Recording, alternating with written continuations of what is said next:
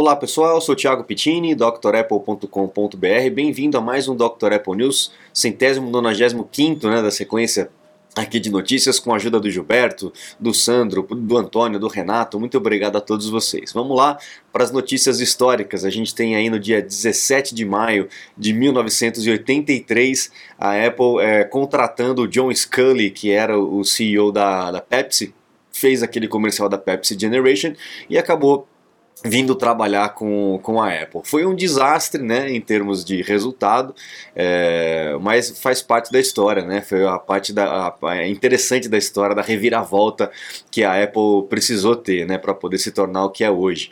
É, ele teve uma, muitas brigas ali com Steve Jobs, acabou aumentando muito o número de, de equipamentos, enfim, foi um, foi um desastre mesmo uh, o tempo que ele ficou ali como CEO. Mas aí, quando a gente olha para trás, a gente entende tudo as coisas como uh, precisam acontecer, né? Então ele ficou um bom tempo aí na Apple. A grande marca dele foi o Newton, né, que foi um PDA, um assistente é, pessoal de mão ali, que foi a base, o fundamento aí para o iPhone, para o iPad e tudo mais.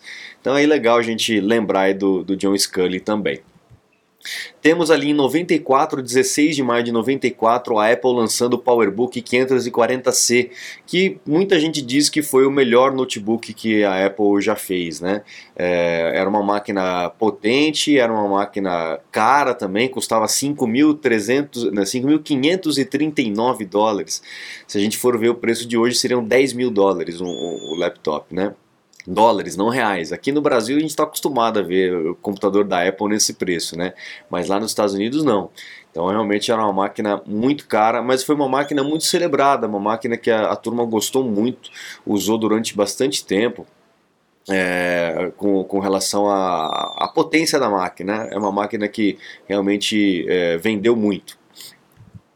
A gente tem também, também no dia 15 de maio de 2001, bem lá para frente, depois que o Steve Jobs voltou, né, o Scully saiu, entraram mais dois CEOs, aí veio o Steve Jobs aí para poder resgatar a Apple, e ele no dia de 15 de maio de 2001, ele inaugurou a primeira Apple Store, loja física da Apple, né, uma novidade para essa indústria, né, e, e ele que pensou em todos esses modelos, né, que a gente vê hoje em dia é, que é uma loja de extremo sucesso que a Apple faz hoje em dia, nem né? qualquer lugar que ela abrir é sempre uma fila enorme para entrar, é sempre um movimento incrível e ele tem um vídeo bacana dele mostrando esse conceito, né, das pessoas poderem experimentar os equipamentos e tudo mais, a turma muito bem treinada e tal.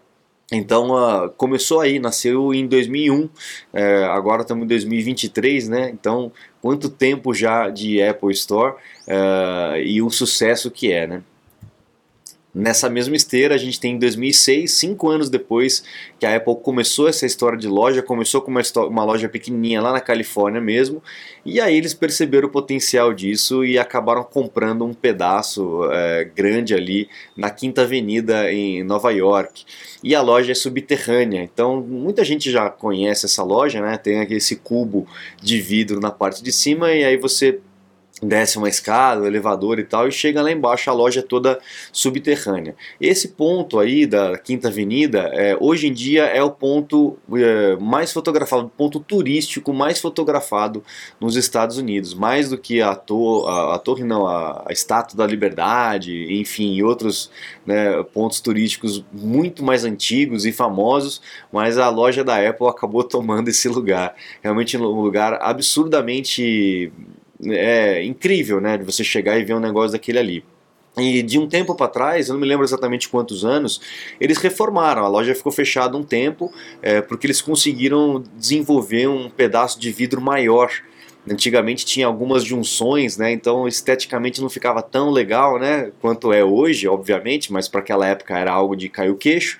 Então hoje a gente tem pedaços de vidro enormes ali, né? Então parece que não tem junção nenhuma, que é, é uma mágica, né? Como é como o Steve Jobs costumava falar. Então é realmente um ponto de um ponto turístico muito importante. Bom, agora vamos para as notícias da semana. Tivemos atualizações novamente essa semana para o iOS, para o Mac, para o é, Apple Watch, né, WatchOS, o tvOS também. Então todos os equipamentos tiveram atualizações correções de alguns erros e é, bloqueios de algumas vulnerabilidades, principalmente no WebKit. O WebKit é a parte mais vulnerável mesmo, né, porque fica trocando códigos ali, acessando códigos do, dos navegadores. Então isso aí vai sempre ter algum tipo de correção, mas faça o backup e atualize os teus equipamentos, o iOS 16.5, iPadOS 16.5, macOS 13.4 e assim por diante, para o iPhone e para o Apple TV e para o Apple Watch também. Você está desperdiçando seu iPhone, iPad, Mac? Ganhe tempo e produtividade com nossos cursos. Você vai aproveitar melhor seu Apple. Matricule-se em drapple.com.br. Aí a gente tem mais um caso de é, funcionário da Apple é, vendendo informação, trocando informação, segredo industrial, aí só que agora na parte do, do carro, né, daquele projeto o Titan, que eles chamam, né, a gente acha que eles chamam de Project Titan, que seria o projeto de, do carro autônomo da Apple, esse camaradinho aí, ele estava vendendo informação ou passando informação né, é, para a China dos segredos industriais da Apple e é, ele foi, parece que ele foi mandado embora e alguns dias antes dele ser mandado embora é, perceberam acesso dele, do terminal dele, para uma tonelada de informação a respeito do carro, só que dessa vez não conseguiram pegar. Teve uma vez que pegaram né, o cara no avião, a Apple conseguiu correr atrás e pegou o camarada no avião antes de partir lá para a China. Dessa vez é, não conseguiram pegar o camarada. Deixa eu ver se tem o nome dele aqui. Tinha o um nome em algum lugar aqui. É, mas não me lembro agora, não, não sei onde, é onde, é que vai estar. Tá. Também não importa muito. Mas é, pegar o cara no avião ou não pegar o cara no avião, é, eu acho que é claro que é importante, mas é, as informações já devem estar lá, né? já deve ter passado as informações. Então a Apple é, conseguiu identificar, porém tarde demais, né? creio eu. A gente tem agora aí notícias a respeito do, do próximo processador da Apple de 3 nanômetros, o M3, né, testando aí com o dobro da, da, dos núcleos que a gente tem hoje no M2, então, com 32 de RAM, com 12 núcleos de CPU, então uh, promete também ser um processador, a Apple está fazendo uma evolução tremenda aí na, na, nessa indústria de processadores e vamos aguardar para ver quais são os benchmarks e a vida real aí de um, de processador como esse.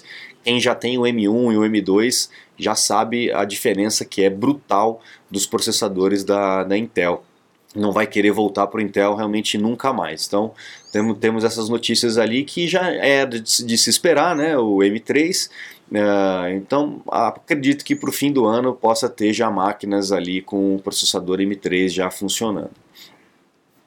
Temos a França fazendo mais, mais, uma, mais uma investigação em cima da Apple, agora com relação àquela à questão de obsolescência programada. Né? A gente já tem falado disso faz muito tempo, mas é, vira e mexe esses assuntos voltam em voga e aí eu, já temos aí mais uma investigação a respeito disso.